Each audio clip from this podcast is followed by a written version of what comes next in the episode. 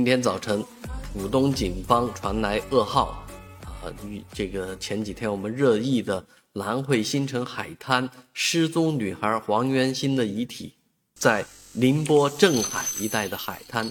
找到，啊，这个衣着呃以及体征都和呃失踪女孩的这个体征是一致的，啊，家长方面也证实，啊，这个找到的尸体确实是啊。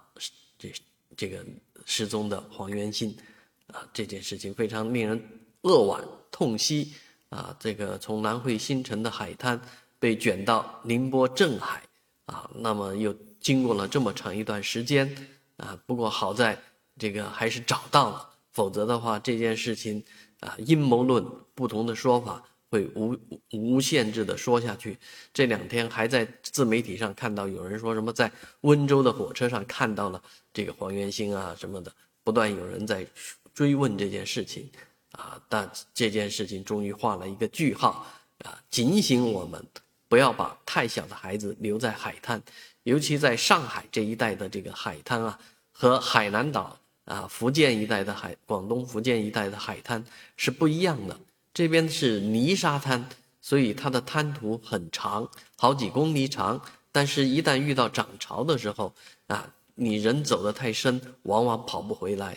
上海的这个海滩啊，呃，滩涂这几年年年都在出事，都有成年人会呃在这一带遇到海况啊，一紧急情况啊，所以这个海滩虽然呃都不是景点。但是呢，确确实实每年大量的人都会聚集在这个海滩上，尤其是自媒体平台啊上面发的这些东西，让这些地方都成为网网红景点。将来对于上海的海滩怎么管理，可能还得有一些办法。毕竟大家来到上海，却发现不能看到真正的大海，还是蛮遗憾的。呃，那在上海来讲，大海的景观开发应该有序。应该啊安全